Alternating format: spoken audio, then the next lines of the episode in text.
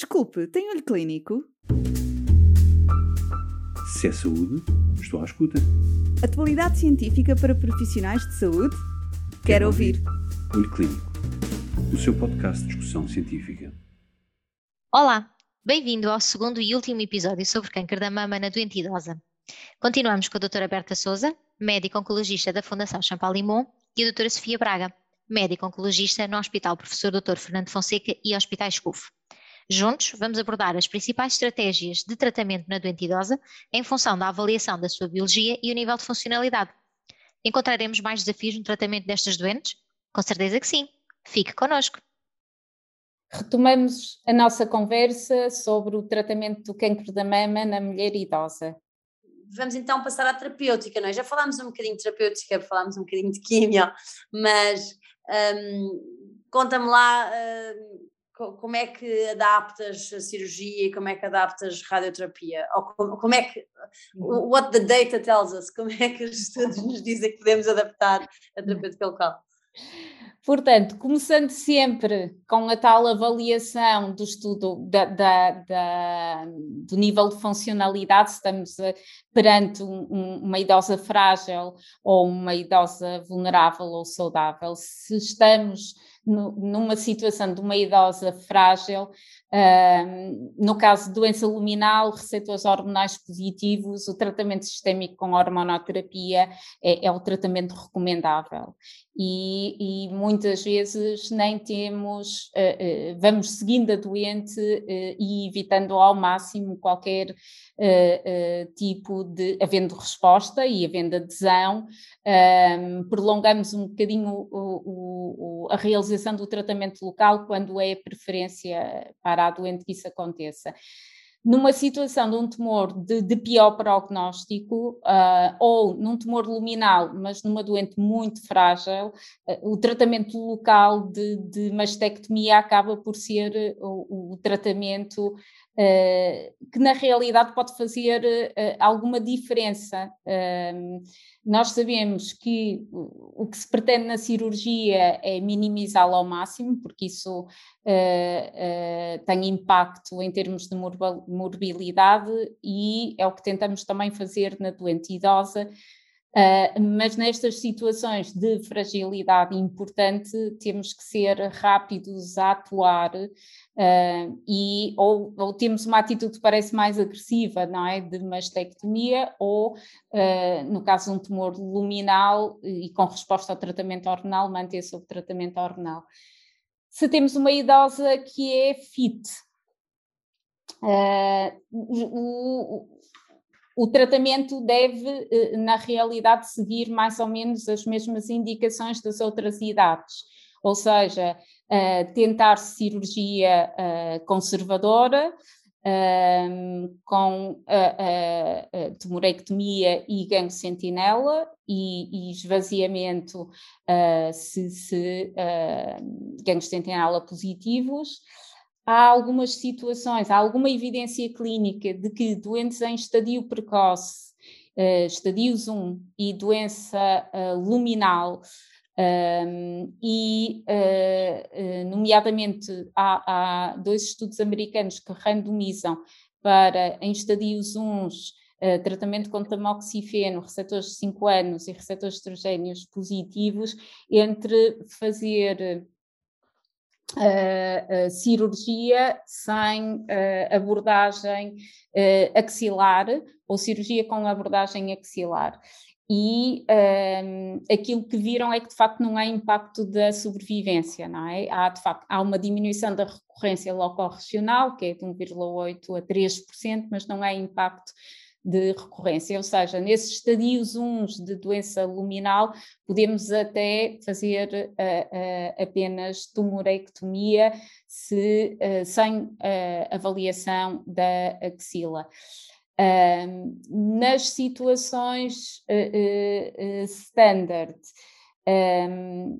portanto, com indicação para esvaziamento mas se há morbilidades eh, importantes ou que façam prever eh, maior morbilidade ao esvaziamento, temos, temos o estudo Amaros, que mostra resultados de radioterapia uh, axilar semelhantes uh, em termos de sobrevivência um, ao esvaziamento. Portanto, essa é outra particularidade que podemos ser menos interventivos na idosa Uh, se esperarem uh, morbilidades de um esvaziamento axilar.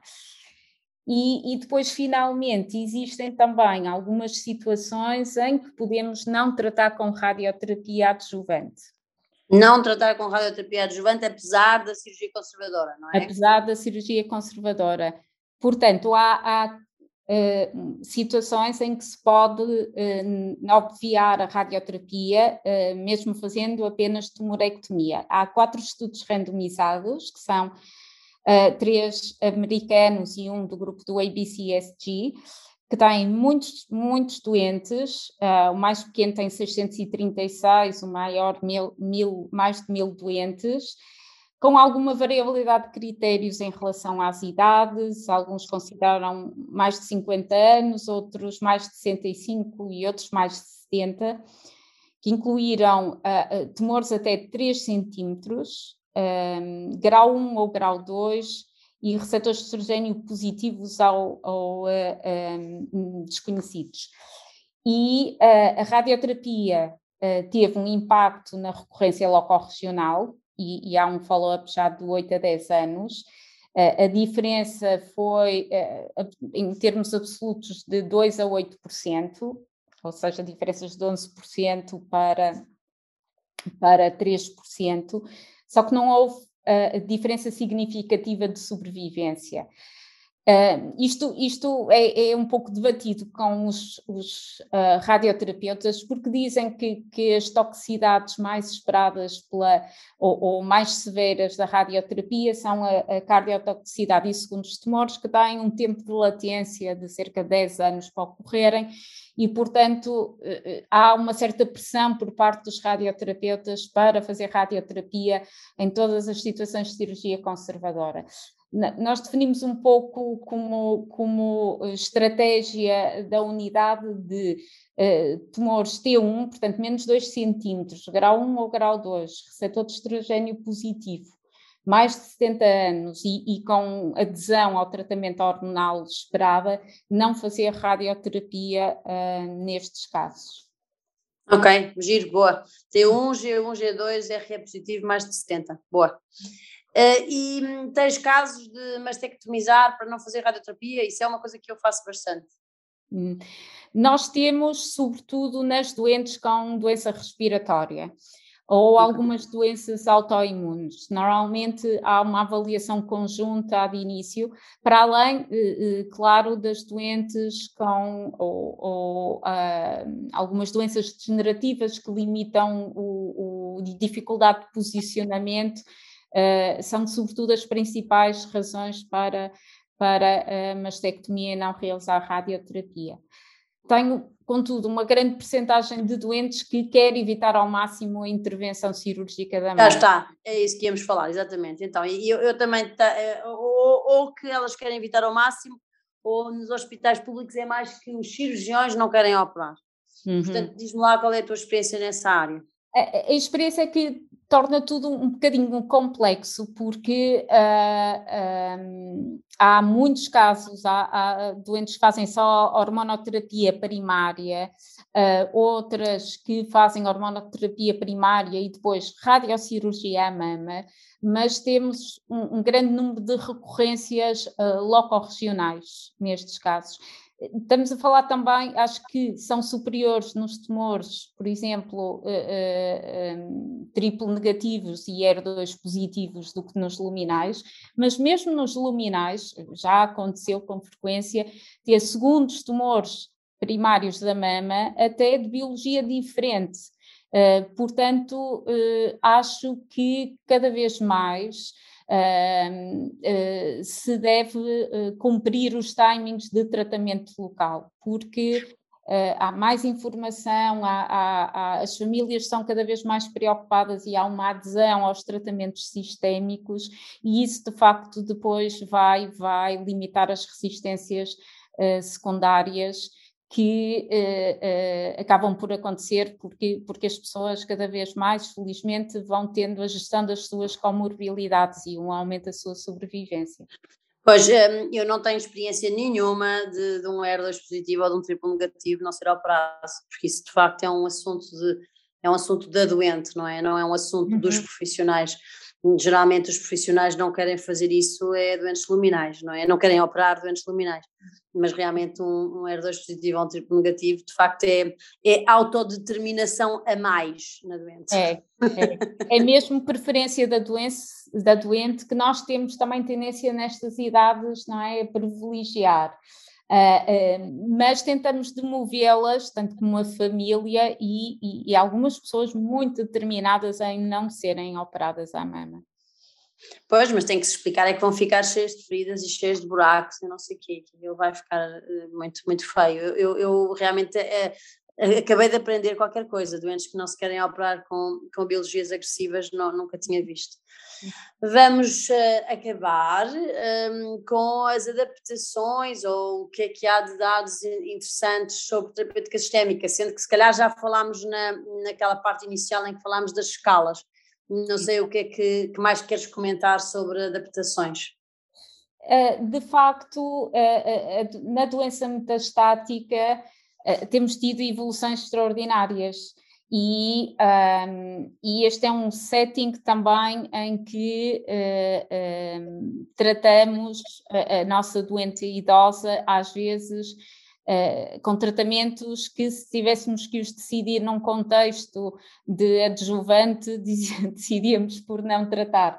Estou-me a lembrar da, da, das doentes triplo negativo que fizeram Caelix, que fizeram Paclitaxel e Docetaxel um, e, e, esta é uma realidade. Temos uh, uh, doentes com doença R2 positiva, cada vez com maior sobrevivência, um, e uh, o que se pode esperar, ou o que os estudos têm, têm mostrado, é, é mais toxicidades grau 3 nestas, nestas idades, nos tratamentos anti-ER2 da, da, toxicidade cardíaca, um, com, com, há uma revisão recente do, do grupo CIOG uh, de tratamentos anti-ER2, que em relação uh, ao pertuzumab, ao TDM1, mostram um aumento de, de cardiotoxicidade de cerca de 8% em valor absoluto. Um, e Portanto, temos, por exemplo, nos tratamentos anti-ER2, a opção de lapatinib se, se uh, existir de facto vulnerabilidade cardíaca, embora incorremos no, no outro risco de diarreia. Ou seja, basicamente todas as toxicidades são um bocadinho superiores nas, nas doentes idosas, mas temos tido a experiência de todos estes novos biológicos, desde no anti-ER2 ao TDM1, ao pertuzumab, trastuzumab, também experiência com inibidores de ciclinas, uh, que mostram que as terapêuticas são eficazes e que temos que estar é, muito atentos e vigilantes às toxicidades. Muito bem, muito bem. Pronto, acho que fechamos aqui uh, o episódio sobre tratamento de doentes idosas com câncer da mama. Obrigada, Berta, por esta aventura. Obrigada, eu, Sofia. Se é saúde, estou à escuta. Atualidade científica para profissionais de saúde? Quero, Quero ouvir. ouvir. Olho Clínico, o seu podcast de discussão científica.